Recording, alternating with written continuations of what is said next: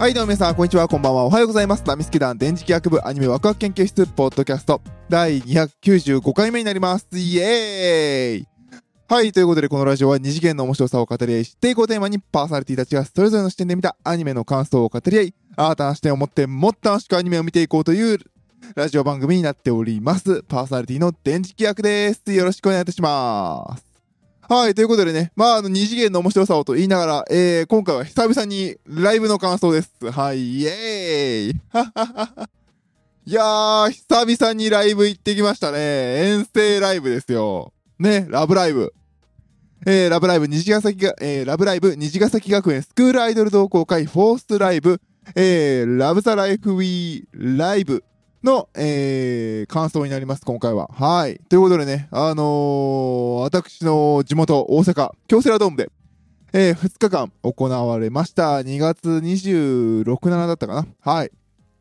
えー、っと、そうですね、このコロナ禍の影響でね、ライブとかも行けず、特に西ちゃんはね、だ、私の大好きな西ちゃんがね、あのー去年のね、5月に、えー、ゴールデンウィーク時期かなにもあって、当たってたんですよ。当たってたんだけど、あの頃ってまだワクチンも始まってないし、あの、そのライブの次の週が、えっ、と、ライブあって1週間後？だからライブ明けの週に、えっ、と、私のね、ちょっと私事で申し訳ないんですけど、社内のあの、昇級試験があって、いやー、さすがにこのタイミングで出かけるのやべえだろうと思って、いい、あの、取りやめたんですよ、行くの。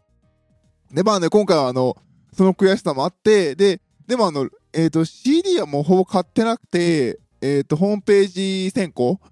あまあ、あの、いい、あの、言い方良くないですけど、まあ、無料で、あの、も、も、物買ってなくて、物買ってなくても申し込めるのは当たり前だよな。まあ、そっちの方でね。えー申し込んでね、両日とも当たって、お両日当たってるやんと思ったんですけど、いやー、まさかですね、あのー昨年ぐらいから、今年入ってからなのかな、あのーラブライブシリーズのライブのチケが余ってる当日券があるっていう状態だったみたいですね。なるほど、それ当たるわっていう感じでしたけど。まあ、このコロナ禍ですしね、特に、あー、2月、1月2月はね、もう、やばかったですからね。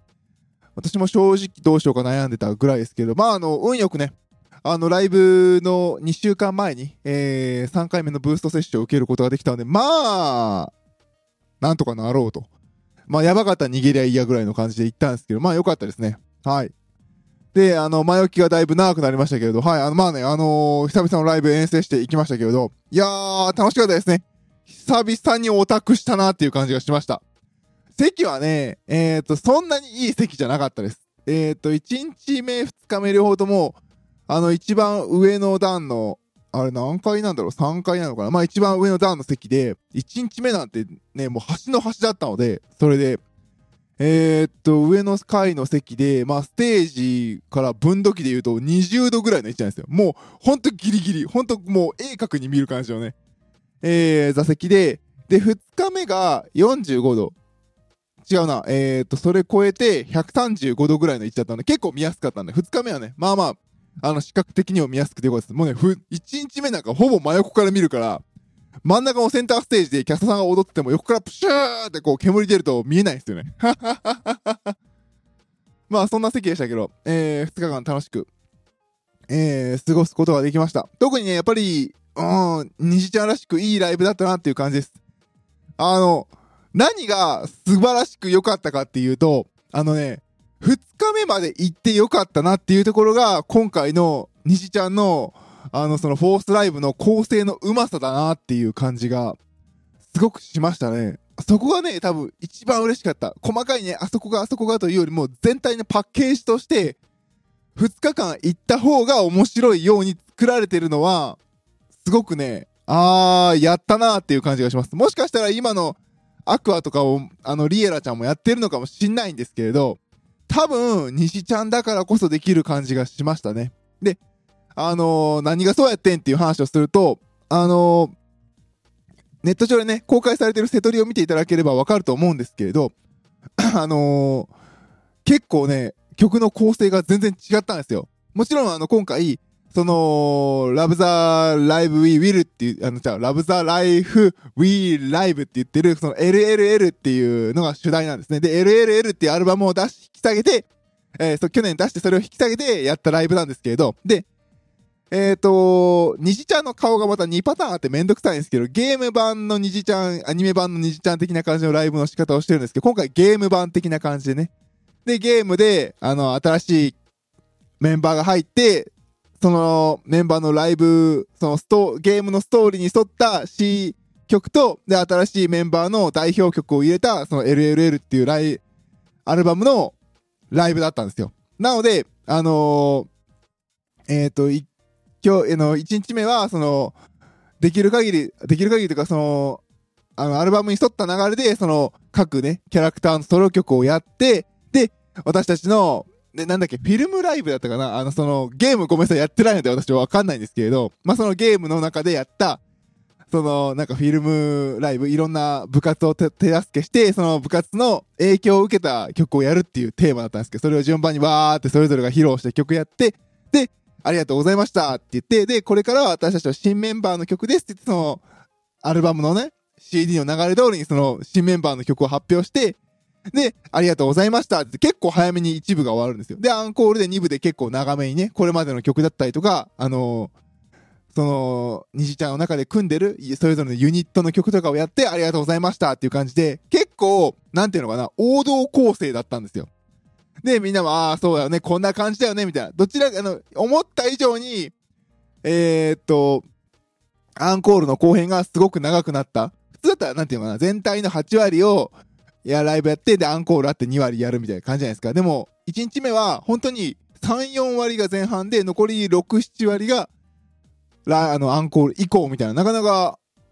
ちょっとね、あの、重き、重きが後ろに行ってるような、なんか変わった形だったんですよ。でもまあまあ、アルバムのね、構成を紹介して、まあ、で、あとはみんなでワイワイやるっていう感じ。そうしないと、まあ、あの、新メンバーがね、いきなり最初から出てきてもうっていうのもあるから、えー、そういう作りにしたんだと思うんですよ。で、一応ライブの始まりで新メンバーが出てきて合流してみんなでやるっていう演出も一応さ、と頭にはあるんですけれど、で、まあ、ライブをね、あの、アルバムを引き下げてライブをやったという形としてはそれが正しい。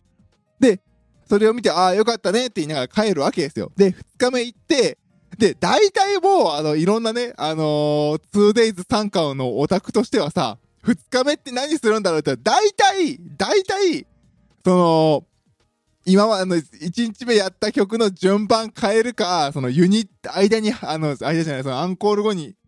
やったユニットの曲をね、あの、い、あの、ユニットの曲も何曲かあるから、一つ歌ったら、2日目はその曲だけ変えるみたいな、まあ、おな、パッケージとして同じで、まあ、ちょっと色変えましたみたいなね。あの、そんな感じになるだろうと。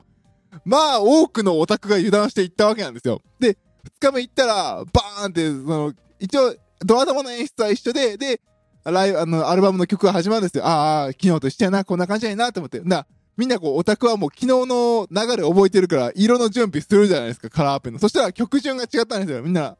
曲順が違ったんですよ。で、みんなが、ああ、今回はね、なるほど、なるほど。今回はその最初のアルバムのね、それぞれの紹介する曲順が違うんやなってみ、みんななんか納得しながらこうカチカチ変えていくわけですよ。どこか悟り捨てたオタクたちがね、カチカチ変えて、えーとかやるわけですよ。で、2曲目をね、ああ、順番変わってる変わってるっていう感じで、ああ、今回はこうやって順番シャッフルして俺らを楽しませてくれんねんな、ウェーとか言ったら、3曲目に、1日目ではアンコール後にやったユニット曲がポーンってきたんですよ。その瞬間、会場が声出してはいけないんですけど、うーん、みたいな。ざわざわざわざわってするんですよ。あ、あれって。俺らの想像してるのと違うみたいな。そこはね、すごく面白かったですね。その瞬間、あれもしかして2日目って全然作り違うのっていう感じがして、面白かったですね。うん。で、さっき言ったじゃないですか、普通のライブだと8割頭に持ってきて、あのー、えっ、ー、と、なんだろう、あの、アンコールあって残り2割みたいなね、パッケージングの、その形に2日目は戻してきたんですよ。だから、1日目に、アルバムを引っ提げてやったライブだからっていうフォーマルな形をして、2日目はもうそれやったよねっていうことでバーン崩してきたのが2日目だったんですよ。だから、えー、この順番でこの曲くんの、あーとかなって、で、また元のソロ曲に戻ったと思ったらまたユニットが来て、あーとかなってっていう感じで、あのー、すごく面白かったですね。あのー、予想させない、こっちが予想させない形をバンバン入れてくるっていう形で、で、その後のユニット曲とかも全然ゴロゴロゴロゴロ変えて、で、あの、1日目にやらなかったことをどんどんやっていくっていう感じがして、すごく、あの、すごくあの、1日目2日目として、そのライブとしてのパッケージとしてすごく面白かったですね。うん。なんていうのか、虹ヶ崎学園っていうのがそもそも王道のラブライブとは違う文化的な感じだし、その、このタイトル自体が持っているアニメとかでもやってる性質が自由に自分たちが好きなようにっていう形なので、あの、勝つとかね、面白さ、楽しませるとかよりも自分たちが面白いと思うことっていうテーマにしてる作品らしいパッケージングになったのが素晴らしかったなっていう感じがします。だからこそ1日目にすごくフォーマルな形をする。そのフォーマルな形をした次の日だからこそ崩してカジュアルにやっていくっていう形がすごく面白かったですね。ラブライブのあの私の好きな虹ヶ崎学園らしい作りになっていて、おお客さんがそれで翻弄されて驚いて楽しまさてもらえるっていう形をとっていたのは見事でしたね。あの、そうね、やっぱ2日間ね、やっぱチケット買ってんだから同じのでちょっと曲に一部二部変えましたぜってドヤ顔されてもっていうね。まあもちろんあの、やる側としては、ね、両方来る前提で、それパッケージングしてんじゃんっていうのもあるし、やる側としてはほら、両方来たお客様均等に楽しんでもらえればっていう方法でその一部曲を変える、その一部曲を変えるっていうのはその両方来てくれたお客様へのサービスであって、基本的には同じもの出すっていうのが正しいのかもしれないんですけれど、そんな正しさなんかクソくらいっていう感じで、あの、面白いと思うことを今やるんだっていう形のパッケージングがすごく面白かったですね。うん。久々に行ったライブでね、こんな面白い演出をされるのは面白かった。あの、楽しみましたね。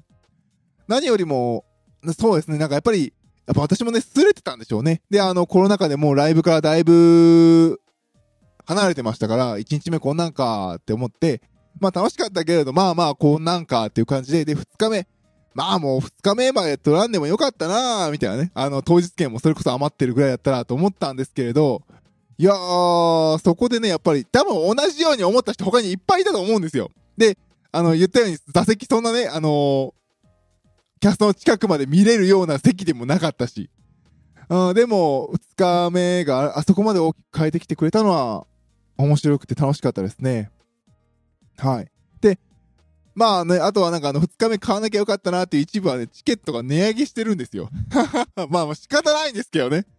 あのー、だいたい8800円プラス、E プラス利用税とかあるじゃないですか。で、まあ9000いくらになるのが、1万2000いくらぐらいになってたんですよ。うわ、たっけえなみたいな。でもね、あの、結局実際行ってみると、そのスタンド席は、あの、なんていうの、あの、一末模様っていうのかな、あの、一席置きごとみたいな形で、隣にね、知らない男がいないので、あの、広々と使えて、よかったですね。特にあの、冬なんて、みんなあの、コート着て厚着してるじゃないですか。だから、あー、隣に知らないオタクいる、あの、いないの楽っていうね。まあ、それを考えれば、まあ確かに、だからということは要するに、スタンド、アリーナ席は詰め詰めだったのかな？でもスタンド席は一席ごごとぐらいだったので、うん、そりゃまあ、値上げするよねっていう気はしますよ。だって半分入れてないんだからっていうね。うん、そんな感じでしたね。あとはね、設備的に言うとね、寒いのよ。あの、多分コロナ対策なんでしょうね。空調ガンガン入れて、あの、多分換気をガンガンしてるんでしょうね。で、冷たい空気って上に上がる、下か。でもなんか多分上に上がってんのかななんかね、ずっと寒かった。もう、3階、そのスタンド、まあ、上下に分かれてるのかなまあまあ、まあ3階っぽい高さなんですけど、その、上段のところは、みんなね、ずっと、ダウンコート着てた。私は着てましたもん。寒って言いながら。いやまあ、換気扇回ってんだろうな。まあ仕方ないけどね、みたいな感じでね。うん。久々のライブはそんな感じでしたね。そうですね。あとは中身で言うと、何でしょう、やっぱり虹ちゃんらしい形でしたね。さっき言ったようにパッケージングが素晴らしかったっていうのと、虹ヶ崎はソロアイドルで12人になったので、あのー止めどなくライブが続いていくってのが面白かったですね。これまでのあのー見てきたミューズとかアクア、ちょ、リエラちゃん見てないんでわかんないんですけれど、アクアとかだとやっぱり9人で基本的にはやるっていう形で、まあ途中でね、ユニット3人とかのユニットも出るんですけれど、基本的には9人出てきて踊って、で、休憩がてら MC して、踊って、休憩がてら MC してっていうのが、今までの流れだったんですよね。で、でも、西ちゃんって別に、12人いて、1人ずつ歌うから、間のその、休憩いらないんですよね。あの、演者の。俺ら休憩ないけど。それがね、ずっと絶え間なく続けて出されていくっていうのは面白かったし、満足度は高かったですね。あー、すげえなーっていう。ある意味、演者の休憩に付き合わなくていいっていうのもありますしね。うん、ずーっと楽しませてくれるっていう感じで、あこれは虹ヶ崎にしかできないし、ラブライブ内で虹ヶ崎にしかできない手法なんだなと思いながら見てましたね。で、そうですね、私の中で、あの、今回の12位の中の MVP は村上夏美さんです。あのね、愛さんね、愛さん。愛さんかっこいいとか言うね。あの、愛さんがね、今回一応、今回 LLL っていうアルバムは、なんていうのかな、今までの、今までは、あの、この曲歌って、あ、このキャラクターらしいよねっていう紹介的なね、あの曲のアルバム作りで、で、今回の LLL ってアルバムも、あの、新しく入ってきた二人はその二人を紹介するような曲が入ってるんですけど、他のメンバーは、そのゲーム内で、なんかいろんなね、他の部活をお助けして、お手伝いして、その時に感じたこと、その時のストーリーに合った曲が入って、ちょっと今までの違う感じっていう曲も多いんですけど、今回その違う感じを歌ってる中で、村上夏美さんのライブが一番でしたね、私の中では。圧倒的に一番でしたね。この子こんなに安定的にしっかり歌えたんだっていうのもありますし、すごい表現力も高かったですし、あのー、本人がね、あのー、今回すごいキャラクターに合わせて金髪にしてきましたっていう感じで、本当にそっくりなぐらいの髪色まで明るくしてきてて、ああ、気合入ってんなっていう感じがして、素晴らしかったですね。本当にね、うまかったの。あ、こんなにできるんだったんだ、みたいになったんだって、いつこんな成長したのぐらいの。なんかあの、私がね、一番最初に虹ちゃん見たのが、えー、ライブ、アルバム、一番ファーストアルバム出て、その2000人キャパぐらいの、品川のステラホールだっけ？なんか、ちっちゃいとこで無料招待みたいなのがあったんですよ。抽選当たった人ね。それの、本当にドア玉第1回を見た時に比べたら、みたいな。あんななんか狭いとこで一生懸命なんかちょこちょこ踊ってた子が、京セラドームでこんな表現できるようになったんだっていうのがね、すごい感動だったし、何よりも、12人の中で、あの、歌がね、一番、あの、歌が上手いっていうと、語弊があるんですけど、一番、ちゃんと京セラドームを響かせるように歌ってたのが村上夏美さん。見事。あの、もちろんね、あの、曲が、その、結構張り続ける、声を張り続ける曲だっていうのも、手助けもあったと思うんですけど、それでもね、やっぱりね、見事でしたね。うん。その次に、さ、まあね、あとその次のね、あのー、えー、っと、楠木ともりさんも素晴らしかったんですけどね。その、その、ともりさんもちゃんとドームに合った歌い方をしてて、ああ、あの、見事だなっていう感じだったんですけど、まあ、なんていうのかな、こう言うとなんか、ともりるかわいそうだけど、ともりる上手いの知ってるから、ああ、さすがやなっていう感じ、村上康美、村上康美さんを低く見せたわけじゃないけれど、ああ、こんなできるやったんやっていう感動がね、すごく大きかったですね。で、まあさっき言ったあの、そのドームの歌い方って言ったんですけどね、あの、ドームってやっぱり多分歌うの難しいんでしょうね。あの、配信とか、あのー、だと多分ね、円盤出ても聞い、わかんないかもしれないですけど、その現地の、多分私がいた場所が3階、その、スタンド上段の高いところにいたからっていうのもあるかもしれないですけど、音の響き的に。あの、ドームだから、もうそのでっかい場所を響かせるようにバンバンバンバン曲は流れてるんですよ。でも、あの、この中でやっぱ歌う上手い人たちっているじゃないですか。で、歌う上手い人たちとかは、とか、あの、キャラクターの演技が上手い人たち、やっぱその情緒を出すために、こう、ちゃんと自分のね、歌声のところにこう、強弱をつけるわけですよ。ちゃんと CD と同じように。で、キャラクター、弱い、まあ、その、思いっきり張らないキャラクターと、その、ちょっと弱くなるじゃないですか。で、その強弱の弱に行った時に、バックの音に、歌声埋もれるんですよ。全然埋もれて何歌ってるのか聞こえねえっていうのが結構あったんですよ。個人的には。特に1日目。特に1日目は、え、歌ってる？っていうぐらい聞こえなかったの。まあもしかしたらね、その無線のマイクの不調とかもあるかもしれないけど、でも多分、歌の、歌声の強弱をつけた時に、弱の時に埋もれちゃってるのよね。2日目は結構ね、あのー、修正してきてました。いろんな、あのー、各キャスター修正するようにしたけど、でもそれでも多分ね、キャラクターの特性上とか、歌の構成上、ちょっと低くしちゃって埋もれてるっていう感じがしましたね。うん、でも埋もれるぐらいね、であれば、強めに歌ってほしかったなっていうのは聞いてる側としてはそうですね。だ何歌ってるか分かんないですからね。そうだよね。で、そこにハマってるのがやっぱね、歌上手い人なのよ。あのー、小泉萌香さんとか、あとはキャラクター的に演技うまい紀藤あかりさんとか、結構そこがね、埋もれちゃってたんですよね。紀藤ちゃんとかね、2日目結構、序盤と終盤声張り上げるようにして、ちゃんとあの、届くようにしたんですけど、やっぱ、合間のところとかはね、やっぱかなたちゃんで歌うから、ちょっと潰れ気味だったかなっていう感じはしますね。うん、そこを難なくこなしたのがやっぱり村上夏美さんだったんで素晴らしかったかなっていう感じですね。ともりるもね、見事でしたけど、ともりるも見事だった。うん。ともりると村上夏美さんが安定して、常に安定してましたね。うん、チュンルンは、2日目は完璧に修正してきましたね。ああ、この子すげえわ、みたいな感じで見てましたけど、うまいし、ちゃんと、強弱はつけるんだけど、そこまで落としすぎない歌い方にしたのかな？ああ、でも全体的に強さ上げたのかな？うん。見事な歌い方で、やっぱドームって難しいんだなっていうのがすごくね、客として見てても面白かったですね。まああのあとはね、あの新メンバー、さっき言ったあの、新メンバーの、ランジュちゃんとミヤちゃんまあもう、正直、しおりこもそうなんですけれど、その、ゲームやってないから、新しく入りました新メンバーですあー、やっと来たねとか言う、やってるんですけど、お、おーみたいな。ゲームやってないから、ちょっと、やっぱりあのアニソンってやっぱりさ、その曲の良さ、歌詞の良さ、役者さんのうまさの、その下にもっとバックボーンとしてキャラクターってあるじゃないですか。そのキャラクター知らないから、うんっていうね。まあそこはね、ちょっとあの、4月からアニメが始まるので、そこを見ながら、ね、あの、しおりこ、みやちゃん、ランジュを、あの、好きになっていけたらなと思ってますね。まあ、それでもね、あの、3人のユニットをね、リバースのモンスターガールとかやっぱ、は、あの、視聴で聴いててね、あれ結構いい曲で、中国語の美しさとか出てるので、すごくね、好きだったので、それはね、ライブで見れてよかったですけど、ソロ、それのソロは、うーん、ちょっとアニメ見てからっていうやっぱキャラクターに思い入れがないのって弱いね はい。で、まあ、あの、そうしてね、パッケージとして、えー、フォーストライブ、すごく面白かったです。俺はね、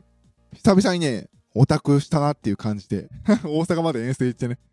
よかったなっていう感じでしたね。あとはね、私事ですけどね、あの、京セラドームに久々に行きましたね。思い返すと多分、学生の頃の就職活動以来じゃないかなっていう気がしてます。昔って京セラドームしかなかったでしょ？大正駅にポツンと。その周りにさ、イオンモールできてるわ。なんか反対側には、でっかいホームセンターできてるわで、へーみたいな。まあ、10年以上前ですからね、行ったのが。思い返すと、ショックでしたね。